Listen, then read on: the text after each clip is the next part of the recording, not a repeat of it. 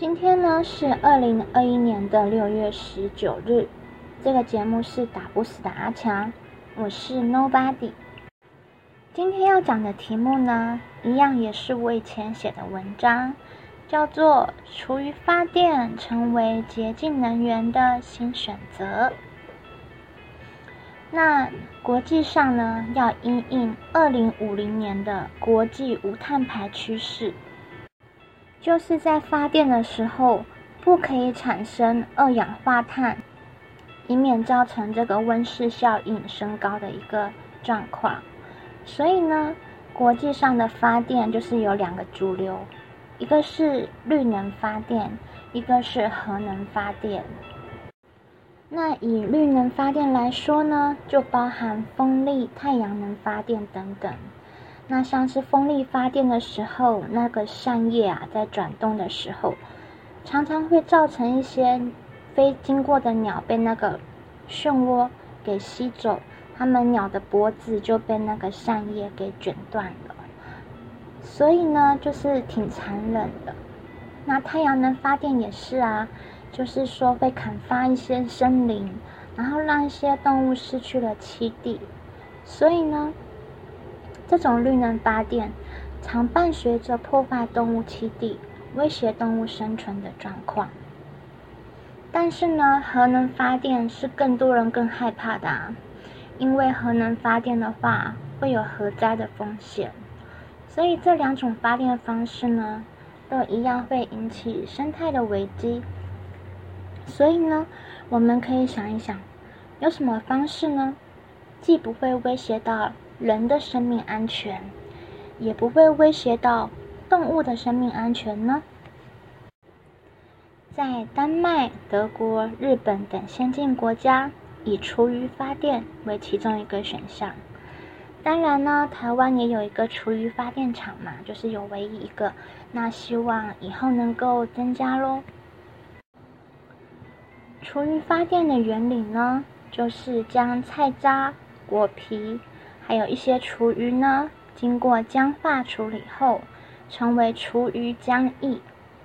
那这些厨余浆液呀，它进入摄氏三十八度、完全密闭的酸化池中，经由水解酸化后，再进行一个月的厌氧消化，产生可燃气甲烷。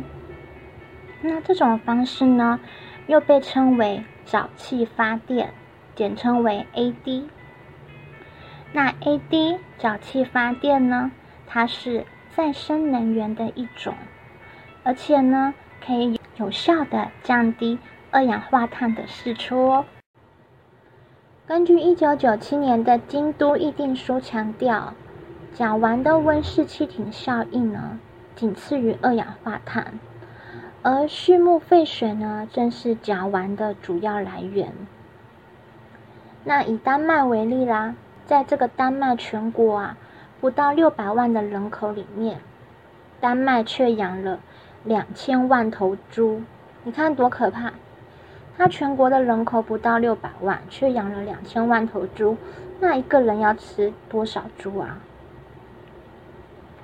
那他们呢，就是将沼气发电 AD 技术呢集中应用，建设的沼气发电厂简称为 CAD 厂。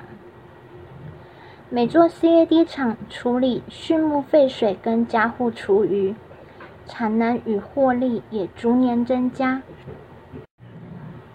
在两千年的年度平均获利呢，就已经到达了。四十七点七三万美元哦。随着丹麦持续扩建 CAD 厂，获利也逐年的升高，这也使得丹麦能够在它的境内完全没有任何核电厂的状态下呢，成为电力出口国。那这个丹麦呢，它新建 CAD 厂有什么样的作用呢？它可以自给自足他们的电力，还可以将这些电力出口外销，卖电给其他国家。而且呢，这些猪大便啊，还有这些居民的厨余啊，这些有机的废弃物可以循环利用，改善畜牧业的废水污染问题。而且呢，它产生的沼液呀、藻渣呢，作为农地的堆肥，也可以让农民呢减少使用化学肥料，并降低甲烷的排放。若在未来呢，各国都投入实施厨余发电的话呢，将会减少土地污染物的负荷量，还有减低农牧排便与厨余污染等处理的问题，打造能源与经济的双赢哦。那我这一集的广播节目呢，就是为我的连载小说做一个铺垫，因为现在广播节目呢一周更新一次。那连载小说呢，就是在广播节目没有更新的时候，就更新在我的粉砖上面。那大家可以到说明栏里面，然后看我粉砖的网址，点进去就可以看到我的连载小说了。那记得要帮我按一个赞哦。那我连载小说的名称叫做《乱地小凡主享有一百个爱世界的方法》。什么是乱地小凡主享有呢？它就是跟齐天大圣孙悟空是一个相对应的，每一个字都是跟齐天大圣孙悟空相反的对仗句，还蛮好笑，就是搞笑用的。因为齐天大圣孙悟空是大闹天宫嘛，所以乱地小凡主享有，他就是大闹人间啦。那请大家要支持我的连载小说，这个小说呢？它的议题主要是我平常在想的一些问题，然后我就把它融入小说里面去。就是我平常会想一些怎样能够改善世界的方法。那其实很多人知道之后会觉得，你这个人平常想的事情还蛮无聊的。就其实蛮多人都会跟我讲说，你怎么都会想那些没有用的东西。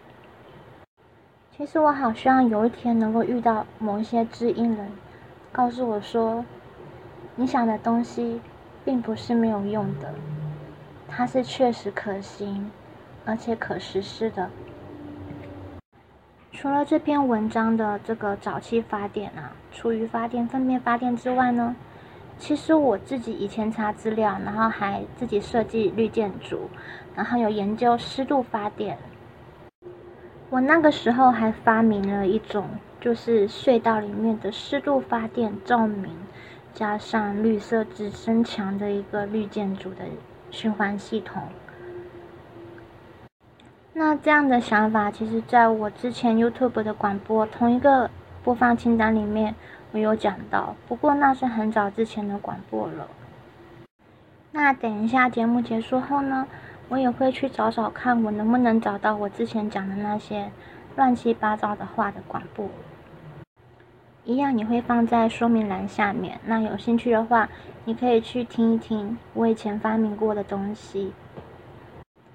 那跟大家分享一个，就是最近的新闻啊，就是张惠妹，我们的阿妹啊，她很棒哦，她登上了纽约时代广场的巨型屏幕那边。超帅的，然后呢，就留意到他有一首歌，这首歌真的好好听哦，叫做《缓缓》。《缓缓》这首歌呢，它的作词是葛大为，作曲是徐佳莹。